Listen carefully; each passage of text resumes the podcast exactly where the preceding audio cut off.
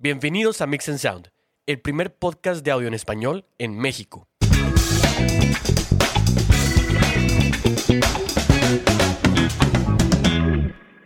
Hola, ¿cómo están? Bienvenidos a una edición más de Mix and Sound. Yo soy Kenneth Castillo. ¿Cómo estás, Hugo? ¿Qué onda, Kenneth? Todo muy bien. Aquí andamos echándole ganas en esta nueva semana que tenemos. Eh, justo el día de ayer fue, fue Navidad, entonces pues aquí este, en un sabadito más eh, en, en Mix and Sound. Excelente. Esperemos que se la hayan pasado súper bien en sus casas. Eh, y hoy tenemos, como les habíamos comentado semanas atrás, un invitado súper especial que ya habíamos platicado con él. Y gracias a Dios se dio la oportunidad de platicar y tener este tiempo. Tenemos a Sebastián Pérez. ¿Cómo estás, Sebas?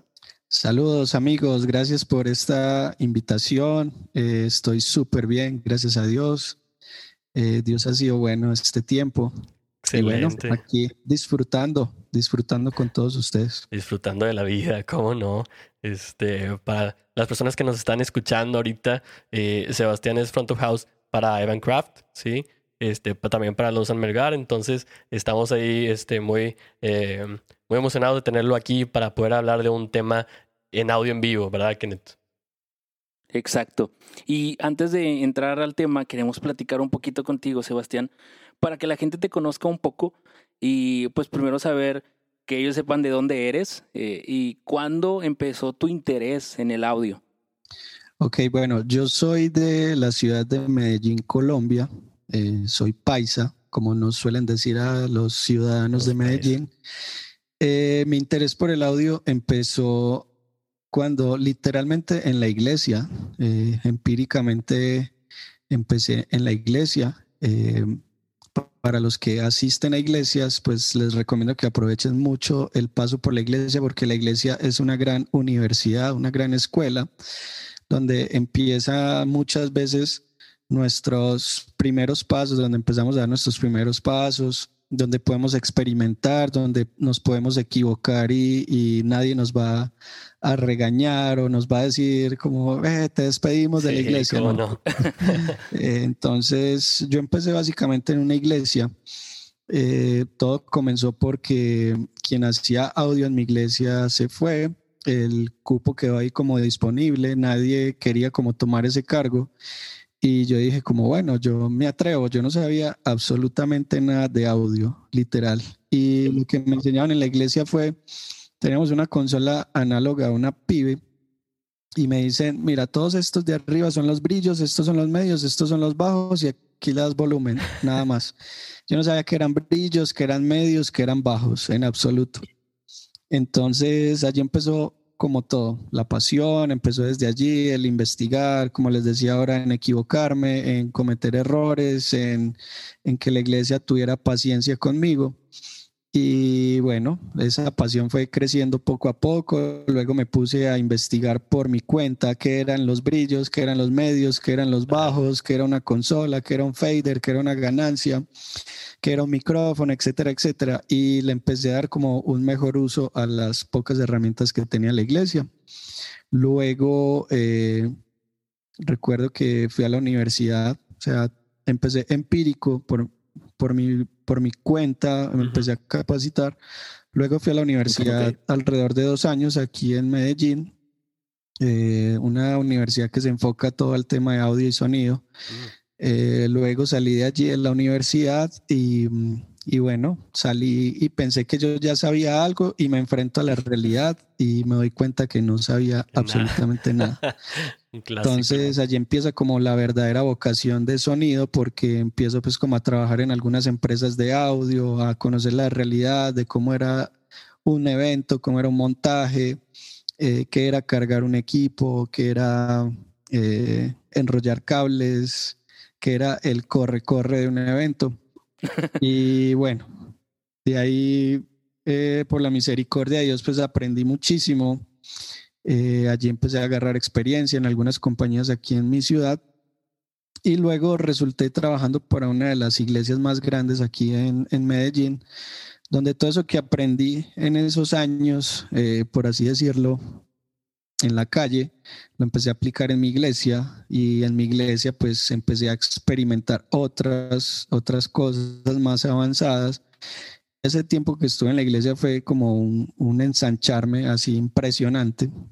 pude crecer mucho al lado de mis eh, consiervos músicos, pudimos hacer varios proyectos. Eh, estamos como en esa etapa de, bueno, ¿qué más podemos hacer para crecer? Entonces emprendimos varios proyectos y luego de que salgo en la iglesia, pues Dios me sorprende y me da la oportunidad pues, de conocer a Evan Kraft, a Julio Melgar, y a medida que íbamos en eventos con ellos, Dios me, me iba eh, promoviendo y me, y me abría puertas con otros artistas eh, cristianos. Conozco a Coalo, a Harold y Elena, a Vani Muñoz, eh, a Rojo, a Rescate, a Quique Pavón, y bueno, etcétera, etcétera, etcétera.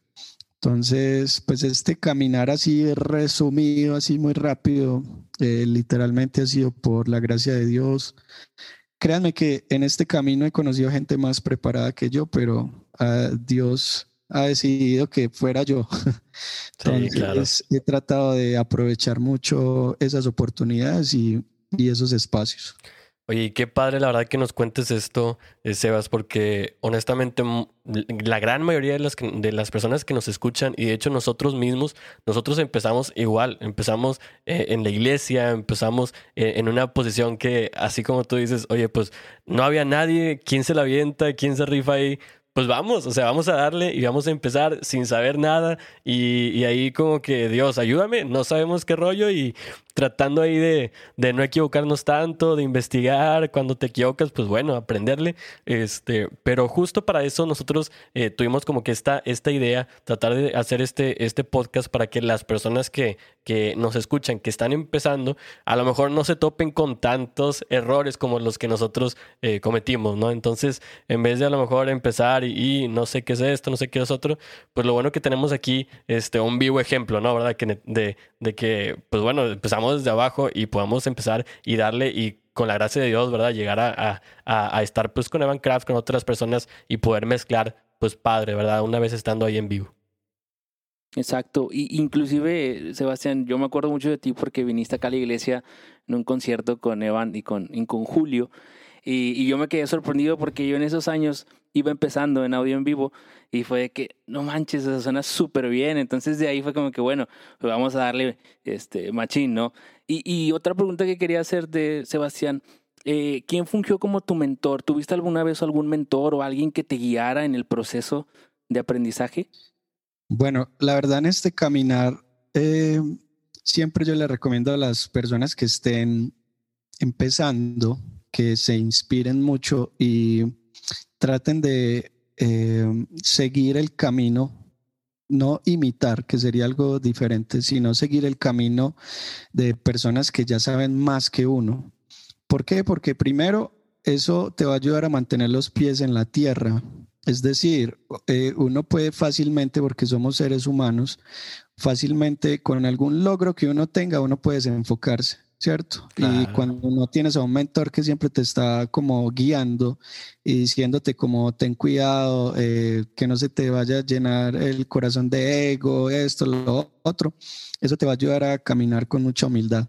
Entonces en este caminar he tenido muchos mentores y siempre les recomiendo a la gente, a las personas, les recomiendo eso, de que tengan puntos de referencia eh, por lo mismo, para siempre mantener firme para no desviarse, como que, ay, bueno, me conseguí una, eh, una interfaz de audio de, no sé, de 7 mil dólares, entonces ya soy el mero máster, pero la verdad eso no, no lo hace grande a uno, ¿cierto?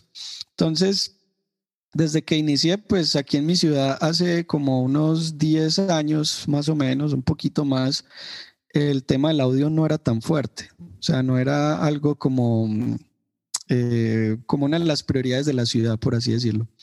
Hoy día Medellín, pues antes de que ocurriera lo de la pandemia, Medellín es una de las ciudades en Latinoamérica que mejor tecnología tiene en audio, porque empezaron a hacer eventos masivos, las empresas de audio empezaron a crecer, etcétera, etcétera. Entonces, hace 10 años tener un mentor era muy difícil, pero me inspiré mucho en una persona aquí en la ciudad que él era eh, sordo de un oído y él hacía audio. Yo no sé cómo hacía para hacer audio, pero él era sordo de un oído. Entonces eso me, me, dio mucha pasión. Yo decía como, wow, o sea, si él puede hacerlo, o sea, yo con mayor razón podría hacerlo. Pero no era como un reto de, de, pelear, como, ah, si él lo hizo yo también. No, no. Sino como esa historia de él me inspiró para yo estudiar y aprender. Entonces lo conocí a él y, y él me enseñaba eh, muchas de las cosas pues que él había aprendido con su experiencia. Pero hoy día les puedo decir que eh, tengo mentores que literalmente tienen eh, de experiencia lo que yo tengo de años de vida. está Orlando Rodríguez, está Abraham Martínez, está Yamil, que son como mis puntos de referencia y está Álvaro Llano, que ocasionalmente nos encontramos en festivales cristianos y para mí es como, como cuando me los encuentro, es como, claro, te da susto, te da nervios porque están los mentores allí cerca. Pero un día entendí algo muy bonito y es que eh, nosotros no estamos para competir. Y eso me lo enseñaba Dios un día en un festival porque eh, se sentía en el aire de mucha gente que quería competir quién sonaba mejor y quién era el mejor y quién está y todo el asunto. Y Dios me dice ese día en ese concierto, me dice, yo no te traje aquí para competir, estamos para cumplir un propósito. Entonces, eso es muy bonito porque esto también lo he podido aprender con ellos, sobre todo en los festivales de música cristiana, donde es muy bonito, donde, por ejemplo, muchas veces en eventos, Orlando eh, no tiene X herramienta, pero yo la tengo, yo le digo, Master, mira, yo te presto mi herramienta, dale, tú tienes que salir también bien como estoy yo o ellos me dicen, Sebas, te vamos a prestar tal micrófono porque a ti no te pusieron tal micrófono, entonces, entonces es una cooperación.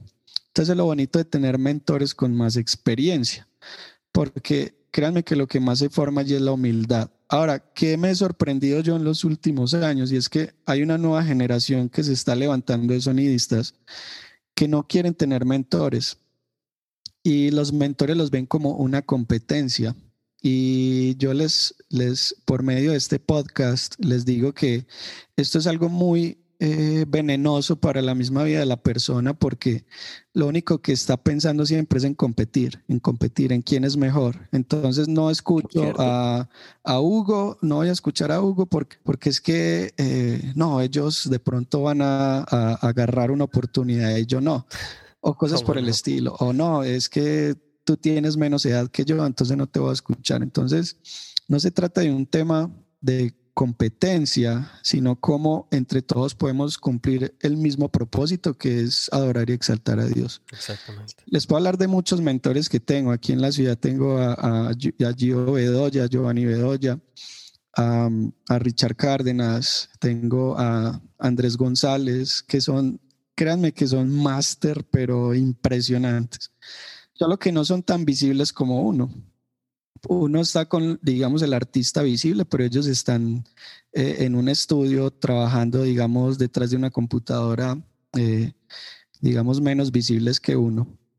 Pero son gente que son increíblemente, o sea, 10 veces mejor que uno. Entonces, siempre es bueno eso. ¿Por qué? Porque siempre lo va a motivar a uno a estudiar. Nunca lo va a, a decir, como, no, yo ya logré todo, no tengo nada más por lograr. Mentira. O sea, tenemos gente que ya inclusive le abrió el camino a uno y solamente uno tiene que es caminar y ya.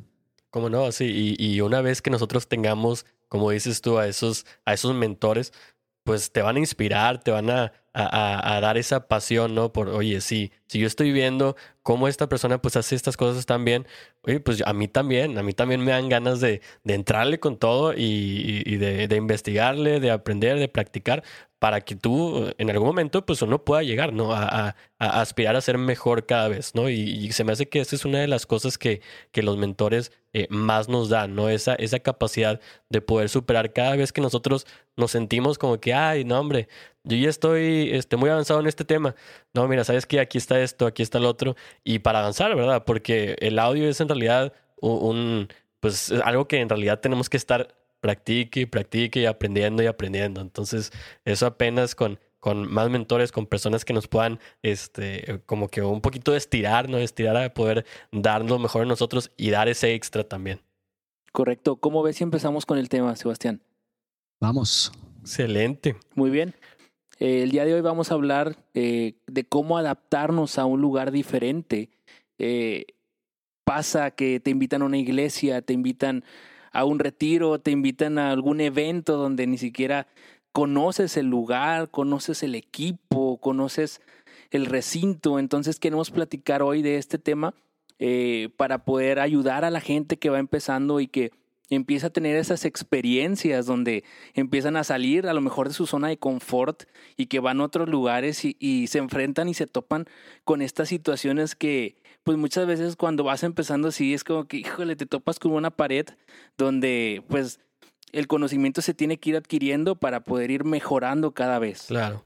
Sí, y como, como mencionas ahorita, Sebas, este, la verdad es que muchas veces eh, queda vacante ese, eh, ese rol de, de, la persona que está en el audio, ¿no? Entonces, eh, muchas veces, eh, y pasa mucho en iglesias pequeñas, eh, pues bueno, a lo mejor no hay alguien, no hay alguien que sepa, este, y, y hay algún voluntario, etcétera, no puede ir o algo, entonces es muy, mm, es muy común que le hablen a otra persona y vaya y trate ahí de, de ayudar, ¿no? Entonces, es algo que nos preguntan las personas que escuchan este podcast, entonces, vamos a empezar con, con que si nos pudieras contar un poquito de tú cuando llegas a un recinto nuevo, pues bueno, ¿qué es lo primero que ves del equipo? ¿Hay alguna cosa que, eh, que veas? A lo mejor la, la consola, este, si es algo diferente, o a lo mejor las bocinas, ese layout en el que están puestas las cosas, o cómo es, cómo es como tú llegas este, y enfrentas ¿no? Esta, este nuevo panorama. Bueno, eh, este tema es bien interesante, es bien, bien chévere. Eh, Primero, lo que yo me fijo es en el lugar, en el recinto como tal. Eh, yo les recomiendo que cuando lleguen a, no sé, a, otro espacio diferente al que están acostumbrados, analicen todo, absolutamente todo. Analicen cómo se comporta el lugar, qué, qué materiales hay en el lugar, cómo están puestas las bocinas, eh, analicen simplemente con analizar. O sea, no, todavía no estamos hablando que ay, se pone un micrófono y se hace un ruido rosa, no, nada de eso. Simplemente analicen cómo está puesto todo, qué tipo de silletería hay, cómo es el piso, eh, cómo están las paredes, eh, cómo se distribuye lo que tú hablas, cómo se distribuye en el lugar, etcétera, etcétera. ¿Por qué? Porque cuando ustedes conocen el lugar, sobre todo hablando de recintos cerrados, a la hora de que ustedes vayan a, por ejemplo, ya a poner un sonido por sus parlantes, por sus speakers, ustedes ya van a saber dónde tienen que corregir. Es decir, si ustedes tienen un recinto que por naturaleza ya es muy civilante, ya está muy realzado, por naturaleza eh, el high frequency, sin ni siquiera sonar las bocinas, pues ustedes ya saben que en la consola tienen que corregir lo que está sibilante, ¿cierto? Entonces, ¿qué pasa? Que muchas veces hacemos todo el paso a paso al revés. Primero pasamos a la consola y ponemos todo fuerte, pero no sabemos todavía dónde tenemos que corregir. Entonces yo siempre analizo el recinto. Lo segundo que yo hago es que miro cómo está posicionado los speakers. O sea, cuando yo analizo el recinto, también analizo cómo va a estar distribuida la audiencia, hacia dónde yo tengo que sonorizar. Pasa muchas veces, o los errores más comunes es de que eh, tienen unos speakers colgados, pero esos speakers no van a hacer la cobertura hacia donde va a estar el público. ¿No entender?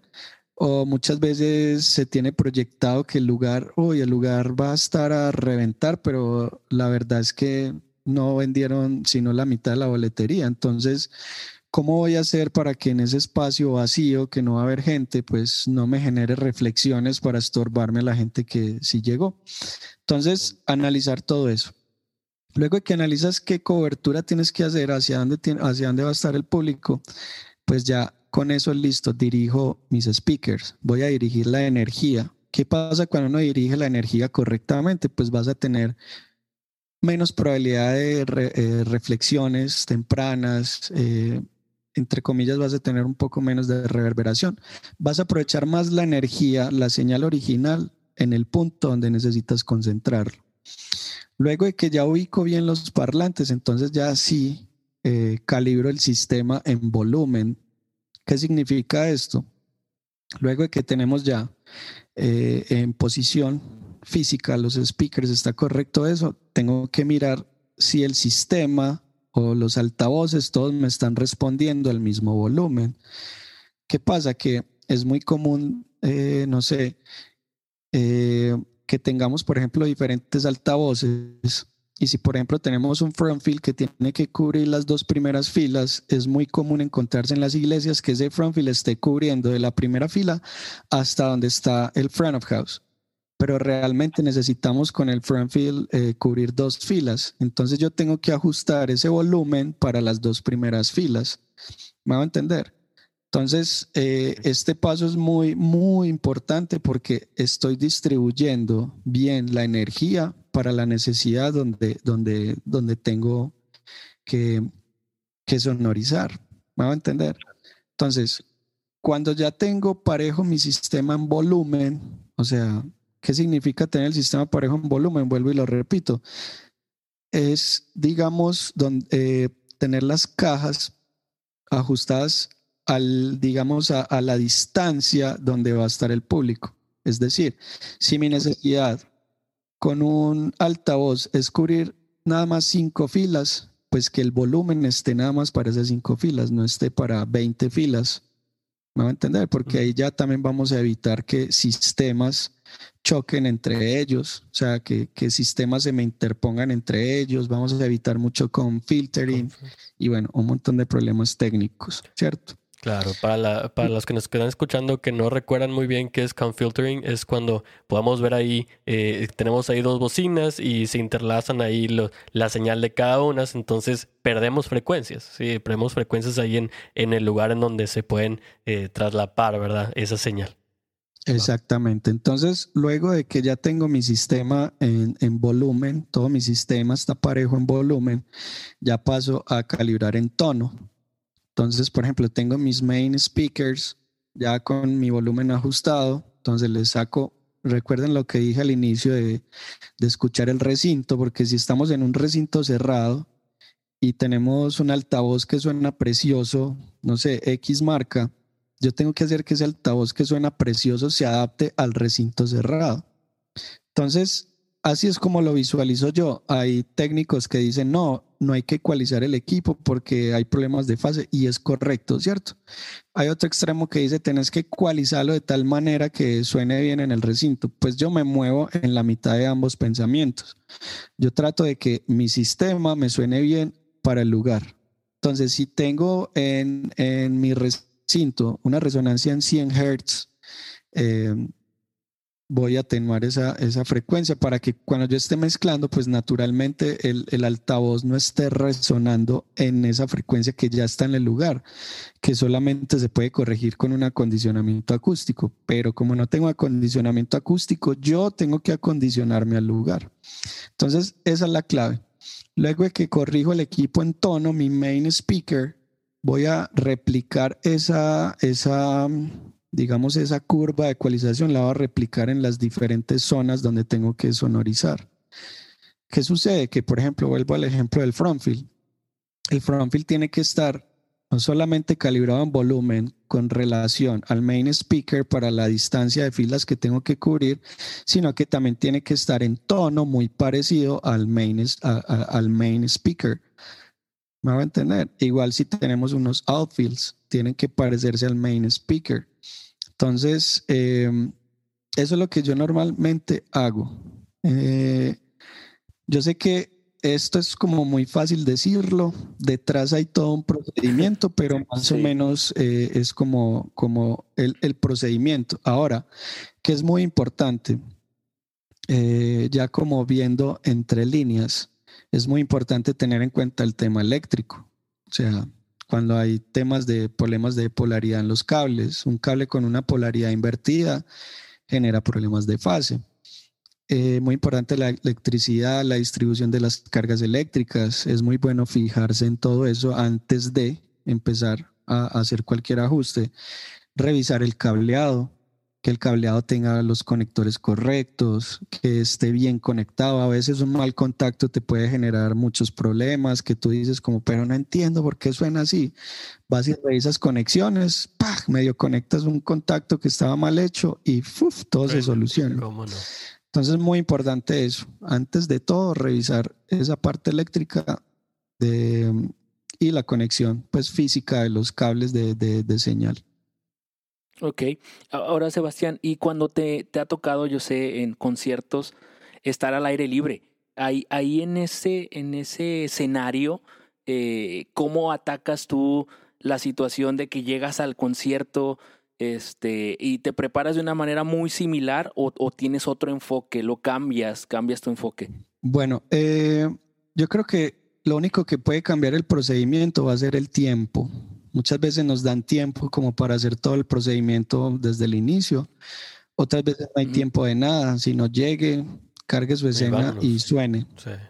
Eh, ¿Qué factores están allí? Bueno, ya cuando son eventos muy grandes al aire libre, normalmente se cuenta con la fortuna de tener empresas de renta muy responsables que ya te entregan un equipo ajustado en volumen y y en tono ¿cierto? Las fases están muy correctas, todo está correcto y literalmente uno llega a cargar su escena, hacer una prueba de sonido y sonar, ¿cierto? Otras veces, también estando con empresas de sonido muy responsables, yo igual hago el procedimiento. O sea, tiro mi ruidito rosa. Me ha pasado en estadios, en eventos grandes donde yo tiro mi ruido rosa, comparo el lado izquierdo con el derecho y el izquierdo está 3 decibeles atenuado. Listo, descubramos el problema.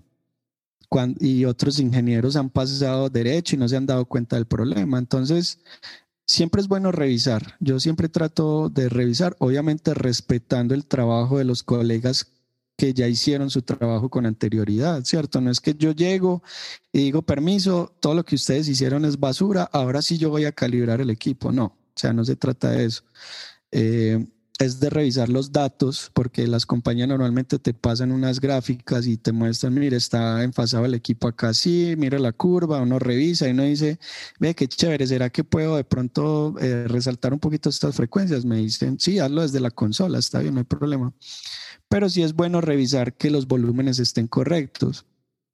Como les digo, me ha pasado a veces en estadios donde 3 decibeles más atenuado un lado que el otro. Eso es eso es demasiado. Entonces eh, se llama al técnico de la empresa y se le muestra, mira, está atenuado acá. Sí, entonces empezamos a crear un equipo. ¿Qué más les recomiendo yo? Cuando se enfrenten a escenarios al aire libre o en iglesias, traten de crear equipos de trabajo con las, con las personas que están involucradas en la parte del audio. Porque si tú creas un equipo de trabajo va a ser más fácil trabajar las cosas van a fluir, la información va a fluir. Si necesitas arreglar algo, las empresas de renta van a solucionar. Pero si llegas con una actitud arrogante, todo se va a estropear, nadie te va a ayudar, nada va a fluir. Entonces siempre llamo al de la empresa de sonido, el que ajustó el equipo, le muestro y empezamos a buscar juntos el problema. O sea, no es como que, bueno, solucioname y después vuelvo. No, venga, busquemos el problema. Entonces empezamos a, hacer como la estructura de ganancia, eh, cómo estamos saliendo de la consola, cómo entramos a los procesadores pues, de distribución de la señal, cómo estamos saliendo de allí y cómo estamos entrando a los amplificadores, cómo entramos a los amplificadores y cómo estamos saliendo al equipo. Muchas veces en una parte de esa cadena puede ser que algo se quedó atenuado en otras partes puede ser que simplemente es un cable que está mal conectado en el line array. Entonces, normalmente siempre yo les recomiendo chequear el equipo, luego de que se soluciona el problema, pongo música, escucho el equipo pues con música porque es muy difícil a veces evaluar cómo suena un equipo simplemente con un ruido rosa, es, es demasiado difícil. Entonces, eh, lo que hago es que pongo música y ya escucho como, uff, el equipo le puedo resaltar acá, le puedo cortar acá, pero esa es como la rutina normal. Va, wow, súper bien. Bueno, entonces nos comentabas este, que una vez que tú estás ahí, en realidad las compañías a ti te dan eh, un poquito de gráficas y de información para que tú sepas bueno, oye, más o menos así está el sonido, está así con este balance, estos volúmenes y que tú puedas hacer un trabajo un poco más sencillo en cuestión de llegar y hacer un soundcheck, ¿no? O sea, no solamente vas eh, y, y, estás ahí en seco, ¿verdad? Así es, así es. Entonces, para esto, de hecho, tenemos eh, ¿qué, qué, plugins utilizas, si es que utilizas plugins, una vez estando en algún concierto o algún evento de audio en vivo, eh, si utilizas algún plugin, eh, no sé, para darle eh, algún efecto que a ti te guste, que ya tengas bien, bien cachado, que lo utilices bastante, y si sí, pues cuáles son los que más utilizarías. Bueno, ahorita soy muy nuevo utilizando plugins en vivo pues como saben, esto apenas es como, como algo que ha sido muy asequible para todo el mundo desde hace a partir como dos años aproximadamente. Eh, Así es. Entonces yo por eso me considero muy nuevo en el tema de los plugins en vivo. Ha sido un tema también de explorar, de experimentar. Eh, siempre eh, trato de utilizar en mi master, utilizar dos plugins que en temas de mezcla, a medida que vas caminando y vas como conociendo un poco más de cosas, eh, llegas a una conclusión. O, una conclusión no, llegas como a una gran pregunta y es cómo puedo hacer para tener un poco más de estabilidad en mi mezcla o un sonido característico de mi mezcla. Eh, esa solución la pueden dar muchos plugins, o sea, hay muchísimos plugins en el mercado, infinidades que a veces uno puede volverse loco y decir, bueno, ¿qué uso? y esa misma pregunta me la he hecho yo muchas veces, ¿qué uso? El caso es que empecé experimentando, eh, me, me, había comprado un Apollo, una interfaz de audio, pero no la estaba utilizando en nada porque pues por las giras no mantenía en casa, no estaba grabando nada, no podía mezclar nada. Entonces yo dije, ¿cómo puedo utilizar esta Apollo en, en mi trabajo? O sea, que, que, me ayude a tener un poco de estabilidad en mi mezcla, una constancia en mi sonoridad. Y allí empecé como a experimentar. Con uno de mis mentores, pues empezamos como a mirar varias maneras de implementar plugins a bajo costo, porque eh, ustedes saben que tener los plugins en vivo eh, eh, es costoso, al menos los, los que a mí me gustan, un rack de 16 canales puede valer 5 mil dólares. Entonces, eh, yo decía, ¿qué puedo hacer? El caso es que vi como herramienta esta Apollo y esta Apollo yo siempre la inserto en el máster, la inserto de una forma análoga. Entonces utilizo dos plugins. Eh, uno que se llama el Master Desk eh, de Universal Audio, pues que es desarrollado por Brainworks, y otro plugin que se llama el SPL, el Vitalizer. Eh, ¿Qué hago con el uno? Con el primero lo que hago es darle color, eh, un tono al equipo. Trato pues como de comprimir, hacer una compresión final al máster. Eh, trato de darle también un tono al equipo. Si el equipo es muy brillante, con un knob puedo cambiar totalmente la sonoridad del equipo, o sea, atenuar esa sibilancia exagerada.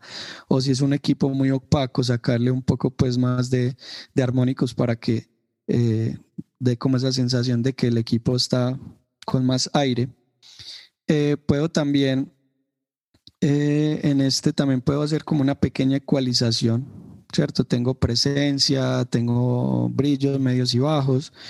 ¿Qué más tengo allí? Puedo hacer un estéreo spread, o sea, que el estéreo sea, suene más abierto. Entonces, claro.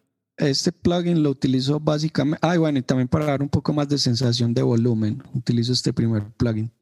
Entonces puedo hacer muchas cosas desde un solo plugin. Em, entonces le doy eh, más percepción de volumen, compresión, tono eh, al main speaker, o sea, a los medios, medios altos y altos. Y a los medios bajos, el color o la sonorización la doy con el otro plugin.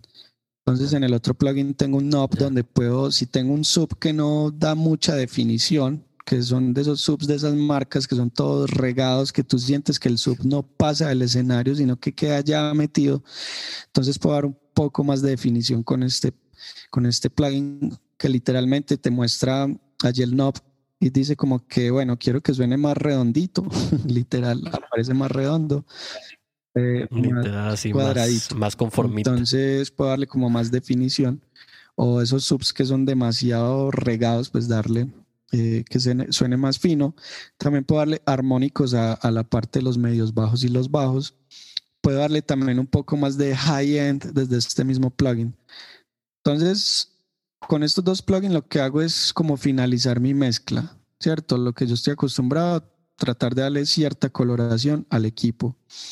Eh, no suelo usar muchos plugins eh, como en los instrumentos individuales y esto ya es como otro tema al que me voy a meter, pero eh, el año pasado, el 2019, estaba experimentando ya que era eh, un tema pues de mezcla sobre los buses.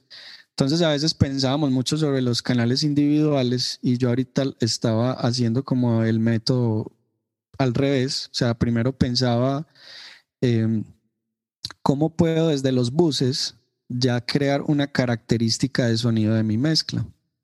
Entonces eh, tenía un bus que se llamaba ritmo, otro bus que se llamaba melodía, otro bus que se llamaba midrange, donde controlaba todo el rango eh, eh, del medio, todo lo que peleaba con la voz lo procesaba por allí para que la voz resaltara más. Tenía otro bus que se llamaba el stereo spread, todo lo que yo quería que sonara mucho más grande lo enviaba a ese bus entonces, por ejemplo, en el de ritmo mezclaba lo que era eh, batería y bajo. Y allí tenía unos plugins en específico. En el otro bus, eh, que era todo el tema de las armonías y melodías, pues tenía, mandaba lo que era pianos, eh, algunas guitarras. Y ya en el tema del mid-range, pues mandaba lo que era ya las guitarras eléctricas, alguna acústica que estuviera ahí como muy acompañada de la voz. Y en el Stereo Spread mandaba lo que era coros, eh, sintetizadores así muy abiertos y cosas por el estilo. Allí estaba utilizando plugins ya muy específicos que he ido pues como descubriendo al paso de los, de, los días, que he ido estudiando. Entonces eh, me encontraba en situaciones donde yo no podía hacer una prueba de sonido. Entonces simplemente con hacer una estructura de ganancia y mandar mis canales a esos buses, eh, más los plugins que tenía en el master, ya tenía algo muy logrado. O sea, ya tenía una mezcla que, si bien no estaba muy ecualizada desde los canales, ya tenía una característica por los plugins que ya estaba utilizando. Entonces ya tenía todo definido. Mm. Ya tenía lo que iba a estar muy abierto, ya iba a tener la voz muy presente porque lo del mid range pues ya estaba eh, un poco más atrás, la voz ya estaba presente. Entonces era como listo, sumo a los buses y ya estoy logrando algo pero si ya ecualizaba canal por canal, entonces ya iba a, sonar mucho más limpio y más definido. Entonces, eh, aquí por encima, ¿qué plugins usaba? Eh, estaba usando, mejor dicho, eh, básicamente muchos de la marca de, Plugin Alliance, porque son los que le desarrollan pues todo a Universal Audio, solo que ellos lo hacen en un costo más económico porque los de Universal Audio son costosos porque quienes procesan los plugins son las interfaces de audio. Plugin Alliance es más económico porque quien procesa los plugins es la computadora. Entonces allí está la enorme diferencia. Por eso una cosa es más costosa que la otra.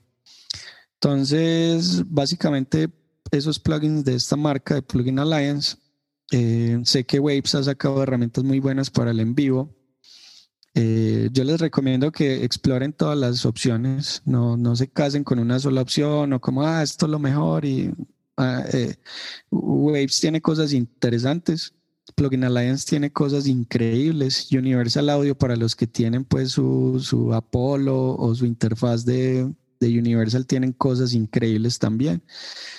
Eh, hay otras marcas de plugins como Black Rooster que he estado utilizando últimamente que es muy económico y, sale muy, muy bueno.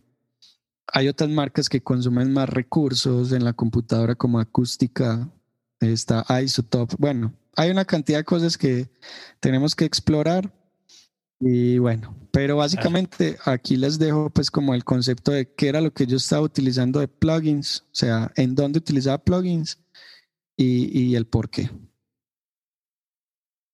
Va, sí, digo, y como dices tú, en realidad, todo esto de los plugins, pues en realidad es algo que, que eh, va empezando, sí, que tiene ahí poco tiempo, entonces pues lo que nos queda a nosotros y a lo que nos están escuchando es eh, tratar de, investigar, tratar de ver, tratar de practicar. Obviamente a prueba y error al principio. Eh, puede que un plugin nos jale, puede que no nos jale. Entonces es básicamente este, tratar de ver eh, las cosas que nos vayan a poder solucionar algo que nosotros tenemos en un lugar, aplicarlas. Claro que eso en realidad puede ser que no nos vaya a servir en otro lugar en el que estemos. Entonces siempre tratar de tener a lo mejor una pequeña base, pero siempre tomar en cuenta que cuando nosotros estemos en un recinto diferente, con equipo diferente, en realidad vamos a tener una respuesta de lo que nosotros tenemos que va a ser muy diferente a lo que podamos tener en un lugar similar. Entonces, siempre tomar en cuenta eso y acordarnos de que no porque ya suene bastante bien eh, en, en donde nosotros estamos siempre, no por eso va a sonar muy bien en donde vayamos después, ¿verdad?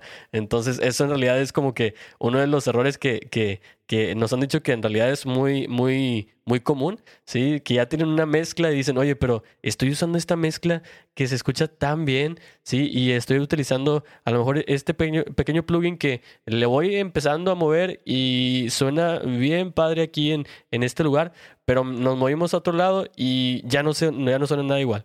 Entonces, aquí en realidad, pues es parte de los que nos comentas, ¿verdad, Sebas? O sea, es... Sí, de hecho, yo siempre hago como una analogía. Muchas veces me preguntan como, hey, ¿cuáles son tus plugins favoritos? Y siempre le respondo a las personas de modo analogía. O sea, los mejores plugins que puedes tener son unos buenos músicos, unos buenos instrumentos, instrumentos bien afinados, eh, micrófonos muy buenos, o sea, esto de micrófonos muy buenos puede ser muy relativo, pero se puede referir mucho a que tengas un micrófono que suene bien en el elemento que lo pongas, porque em, digamos, eh, el micrófono que tengo yo, que eventualmente es de kick, puede que suene muy bien en mi voz, pero no bien en la voz de Hugo. Entonces es muy relativo el tema de los micrófonos, pero sí que el micrófono que tengas sea el correcto para el elemento que lo, es, lo elegiste.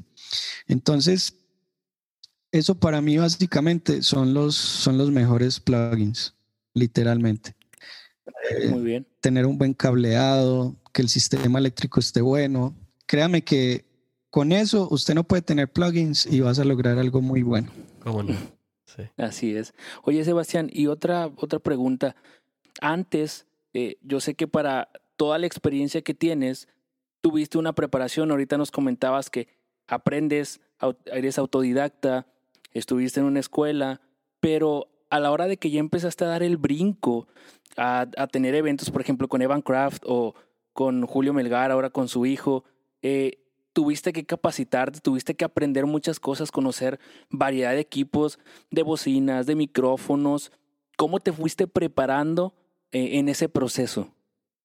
Bueno, créame que lo mejor que a uno le puede pasar como sonidista eh, es salir de, la zona de confort, literalmente. ¿Por qué? Porque uno en la iglesia se acostumbra a, al mismo equipo siempre y ya uno lo conoce tanto que le conoce las falencias, le conoce, ay, eh, siempre cuando prendo el equipo a las tres horas se apaga un poquito el brillo y a los dos minutos, puff, vuelve y, y se reinicia el solo y cierto, conoces todo de tu equipo entonces, ¿qué es lo mejor que le puede pasar a uno como sonidista? Salir, escuchar diferentes opciones, escuchar otros speakers, escuchar otros micrófonos, escuchar otros cantantes, escuchar otros bateristas, otros guitarristas. ¿Por qué? Porque eso nutre tu paleta de opciones, eso nutre tu oído, eso nutre tu cerebro de diferentes sonidos. Entonces, eh, yo escuchaba muchas veces en entrevistas que hablaban, por ejemplo, de, de un Acoustics y yo, pero uy, ¿cómo sonará un L-Acoustics? No supe, y mucha gente me decía, no, que es lo mejor y esto y lo otro, pero yo decía, ¿por qué? Hasta que tuve la experiencia de escuchar un L-Acoustics, yo decía, wow, suena diferente a lo que tengo en mi iglesia. Entonces, lo mejor que nos puede pasar es eso, comparar, salir, escuchar y comparar a lo que uno está acostumbrado. Porque ahí es donde empiezas a tener criterios, ahí es donde puedes opinar, uy, el equipo de mi iglesia le hace falta tal cosa, entonces voy a ajustarlo de tal manera. Eh, cuando me decían, uy, el DMV es una, una marca espectacular, cuando lo escuché dije, wow, esta marca suena increíble por esto, por esto, por esto y por eso. O Martin Audio, las series viejas, increíble por esto, por eso. Ah, pero me empecé a topar otras marcas eh, muy famosas en ciertos países que yo decía, wow, suena muy mal este equipo. Suena muy parecido al equipo que tengo en mi iglesia, que no es el mejor. Entonces ya empiezas a comparar y decir, ok, eh, eh, ¿qué es lo bueno y qué es lo malo? Me va a entender. Entonces, eso es lo, eso es lo más bonito que uno, que uno puede experimentar como, como sonidista. Entonces, a medida que vas saliendo y vas adquiriendo experiencia, pues también adquieres criterio y ya no hablas por hablar. A veces eh, nosotros como empíricos o autodidactas, a veces también nos dejamos guiar mucho por o nos educamos por lo que dicen otros. Entonces, ah, yo escuché que que fulano dijo que la mejor consola era tal, entonces cuando me hacen una entrevista, yo voy a decir, uy, es que la mejor consola es tal. ¿Ya la he probado? No. ¿Y cómo sabes que es la mejor? No, es que eh, otro ingeniero dijo que era la mejor consola, ¿cierto? Entonces, eh, no digo que eso esté malo, o sea, esté malo solamente quedarse con la opinión de la otra persona. Está bien escuchar podcast como estos. Mucha gente va a escuchar este podcast y quizás se va a inspirar o quizás va a tomar frases que digamos acá. Pero la invitación es que no se queden con esto nada más, sino que vayan y experimenten y exploren, vivan la experiencia ustedes mismos y digan, uy, lo que decía Sebastián era cierto, uy, no, era súper falso. O sea, lo que él dijo era totalmente falso. Entonces, así, así es como cada quien empieza a caminar su camino y empieza a adquirir experiencia y criterio, que es lo que más necesitamos en este medio. Ya, y, digo, y con lo que dices, Sebas, que en realidad eso, eso es lo que nos va a ayudar, el hecho de estar saliendo, el, el enfrentar cosas diferentes, cosas nuevas, personas con, con voces distintas, un montón de instrumentos diferentes y bocinas, pues bueno, cada vez que nosotros vamos a salir y vamos a, enfrentarnos a eso que nos va a ayudar, en realidad también vamos a incurrir en que nos vamos a equivocar, ¿no? Porque vamos a estar viendo cosas nuevas. Entonces, eh, cuando tú empezaste así ya con, con, con, algo así real, como nos decías, que diste el brinco después de estar en la escuela, que empezaste con, el, con la vida real, este, y empezaste así a, a enfrentarte a equipo nuevo, personas nuevas, etcétera. ¿Cuáles son los errores que tú recuerdas que, que fueron como que los que cometías así mm, al, principio un poco más a menudo y que dices, oye, pues se me hace que este, si alguien me lo hubiera dicho, eh, hubiera tenido un poco más de, de, oportunidad de no cometer ese error. Este, o algún error así que tú digas, híjole, pues este eh, iba empezando y cometía este error que era la verdad algo muy simple, pero, pero bueno, así se soluciona, ¿no? Bueno, yo creo que el error más grande que yo cometí al inicio fue creer que ya sabía todo. Como empecé con ese error, cometí muchos errores. Porque yo decía, no, yo ya sé. Entonces, listo, me, correcto. Me, enfrentaban o me ponían un, un evento X o Y. Yo decía, no, yo ya sé. Y realmente no sabía, porque me faltaba la experiencia, me faltaba aplicar en el campo real lo que había aprendido ya en la universidad. Entonces, eh, si alguien me hubiera dicho literalmente como que, bueno, ya te graduaste, vas a salir y no sabes nada, vas a aprender desde cero, yo sé que no hubiese cometido muchos errores, como que, como hacer feedbacks en un, en un evento, porque yo pensé que, que simplemente pues el feedback se daba por una retroalimentación de un monitor de piso con el, con el, con el micrófono pero realmente afuera lo tenía tan fuerte como para que se me generara un feedback. Eh, también a veces en el, tema de un montaje, de cómo diseñar correctamente un montaje de un evento, o a veces la planificación de, un evento. Entonces, yo creo que el, el, mayor error fue ese, o sea, pensar de que ya me las sabía todas, pero no, apenas estaba iniciando la carrera y aún todavía, o sea, todavía falta mucho por, eh, por aprender, por explorar. Puedo decir que he dado ciertos pasos en el audio en mi carrera, pero falta, como les digo, falta demasiado. O sea, tengo colegas, mentores que llevan 25 años en esto. Yo llevo apenas, sí, mucho, ocho años. ¿Cómo puedo decir yo que sé algo? Estamos aprendiendo. ¿Cómo no? Sí. O sea, viendo que hay gente que lleva muchísimos más años, pues dices, "Ah, hay todavía bastantísimo que aprender, ¿verdad? Así es. Así es. Y, y bueno, última, mis últimas palabras antes de irme. Eh, en este tema que tocamos de, de- de cómo adaptarse, eh, hay, hay una frase que yo siempre interiorizo mucho a nivel personal. Muchas veces no van a poner el equipo que queremos, no van a poner los micrófonos que queremos. Muchas veces no estamos en el recinto que deseamos estar. En primer lugar, no olvidemos para quién estamos haciendo las cosas, ¿cierto? Claro. Eh, nosotros no estamos yendo a eventos, a países o a naciones por hacerlos rockstar, eh, sino para llevar un mensaje, un propósito. Vamos, vamos, literalmente, eh, cuando entendemos el propósito, entendemos que respetando mucho el verdadero trabajo de los misioneros, eh, por ahí en un 3% somos misioneros, los que vamos a, a, a ministrar a los países. También llevamos parte de entretenimiento porque la música es eso, o sea, estamos en un medio que entretiene y el que me diga que la música cristiana no entretiene o no puede entretener, pues creo que está muy equivocado en los conceptos. Pero aparte de ir a ministrar, también vamos a llevar entretenimiento, ¿cierto? Claro. Porque eso es el arte. El arte genera muchas expresiones, el arte genera o despierta muchas emociones y muchas sensaciones. Pero también les recomiendo que nunca olvidemos por quién estamos haciendo esto y, y cuál es el propósito por el cual estamos haciendo esto. Cuando tenemos eso en mente, siempre vamos a adaptarnos a lo que hay. Yo sé y yo sueño y aún continúo con la esperanza de que algún día la industria de la música cristiana, los eventos en vivo, va a ser tan brutal que, que vamos a tener siempre equipos muy buenos, pero no siempre va a ser así. Entonces, ¿qué va a pasar en los momentos cuando todo no está tan bueno? Vamos a decir, no, con eso yo no toco, con eso yo no hago sonido, con eso yo no hago esto, no hago lo otro.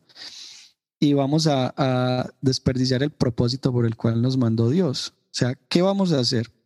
Entonces, es tener muy presente eso y segundo, tener muy presente de que sea lo que nos pongan a nosotros como sonidistas, tenemos que sonar bien. No hay excusa. Si siempre vamos con esa mentalidad, siempre vamos a buscar la manera y, y- y de ingeniárnoslas para que las cosas funcionen. Entonces, yo creo que la más fácil es decir, no, yo con este equipo no voy, ¿cierto? No, no trabajo con estas Sí. bocinas, no trabajo con... Men, si es lo que hay y Dios nos llevó a ese lugar, hagámoslo como si estuviéramos en el, el Acoustics más grande ahí en el Arena Ciudad de México o, o en el Arena Monterrey. Entonces que si tenemos 10 personas, una iglesia con 10 personas, el nivel de excelencia sea tan grande como si tuviésemos, no sé, 15 mil personas, 12 mil, 13 mil personas, 10 mil, 5 mil, etcétera, etcétera. ¿Por qué? Porque eso también nos prepara el corazón para cuando estemos en cosas muy grandes. Entonces, no perdamos eh, la calma. Hay momentos, van a haber momentos de frustración, no todo es color de rosa, no todo va a ser eh, in-ears PCM 1000, no todo va a ser el set de micrófonos favorito, no siempre van a ser las bocinas favoritas tuyas, no va a ser la consola favorita tuya siempre. Entonces, cuando siempre estás con esa mentalidad, siempre te vas a adaptar. Ok, hoy tengo una X32, listo. Voy a aprender cómo se maneja una X32 a la perfección y voy a aprender cómo solucionar en casos extremos. Pero si el día de mañana tengo una, una Avid S6L, ok, ¿cómo voy a solucionar con una Avid S6L? El caso es que nos adaptemos a cada, a cada situación pero sin perder el propósito, sin perder el enfoque. Como les digo, tengamos mucha paciencia, pidámosle a Dios que nos dé mucha paciencia. Hay momentos de frustración, hay momentos que la gente nos va a tratar muy mal, pastores nos van a tratar mal, músicos nos van a tratar mal, pero que ante todo nunca perdamos el, el, el propósito por quien estamos haciendo las cosas. O sea, siempre tenemos que recordar eso. Cuando nos traten mal, es como listo. Decimos en Colombia como, bueno, traguemos saliva y sigamos para adelante, siempre tratando de hacer las cosas bien. Eh, al final, ese servicio va a hablar mejor que un mal, una mala respuesta de mi parte. Si alguien me trata mal, pues la fácil cuál va a ser yo responderle mal a la persona. ¿Qué va a ser lo mejor? Quedarme callado y demostrarle a esa persona de que sí soy capaz, si estoy apto, si pueden salir las cosas bien. Y siempre tratar de mantener un ambiente de paz, eh, darle tranquilidad pues a, a, los músicos que nos contratan. Eh, siempre mantengamos eso. Eso se los recomiendo demasiado. Va a ser clave para adaptarse a cada recinto. Entonces, gracias por la invitación. Espero que este eh, eh, estos minutos sean de bendición, que alguien pueda inspirarse en esto, pero no solamente pueda inspirarse en lo que escuchó, sino que pueda decir como, bueno, quiero hacer mi profesión algo que agrade a Dios, algo de excelencia para Dios. Y yo sé que eh, muchos sonidistas de iglesia nos van a escuchar, entonces no se desmotiven, sigan adelante a pesar de, de la frustración, a veces yo sé que eh, nuestro servicio en las iglesias no es el más valorado muchas veces, pero vuelvo y les digo, no olvidemos por quién estamos haciendo esto. No lo estamos haciendo por el cantante, no lo estamos haciendo muchas veces ni por el pastor, sino por las almas que están llegando a la iglesia. Entonces, con toda, gracias por la invitación. Un abrazo a todos, a todos los que nos escucharon, nos van a escuchar. Y bueno, muchas bendiciones. Muchas gracias, Sebastián. Y créeme que esto ha sido de bendición y de aprendizaje para todos los que estamos escuchando. Y te, tenemos la puerta abierta para que puedas regresar y puedas venir a platicar con nosotros en otro episodio nosotros encantadísimos. Claro que sí, las veces que sea, nos agendamos. Sé que eh, interrumpimos mucho el tema del podcast.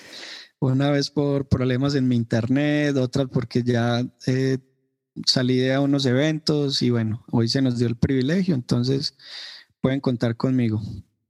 Excelente, ¿no? Pues bueno, muchas gracias, Sebas. Y pues bueno, gente, nosotros estamos, recuerden, en todos los directorios principales. Estamos en Apple Podcasts, Google Podcasts, los podcasts de Amazon. Sí, tenemos nuestra página web en mixandsound.com. Así que los esperamos aquí en enero, ¿sí? Con una nueva eh, cantidad de, episodios que vamos a estarle contando un poquito más cómo vamos a estar preparándonos para traer a más invitados, para poder traer a Sebas eh, nuevamente con otros, con otros temas que también van a ser igual de, de interesantes. Y pues bueno, los vemos aquí en el siguiente episodio en Mix and Sound.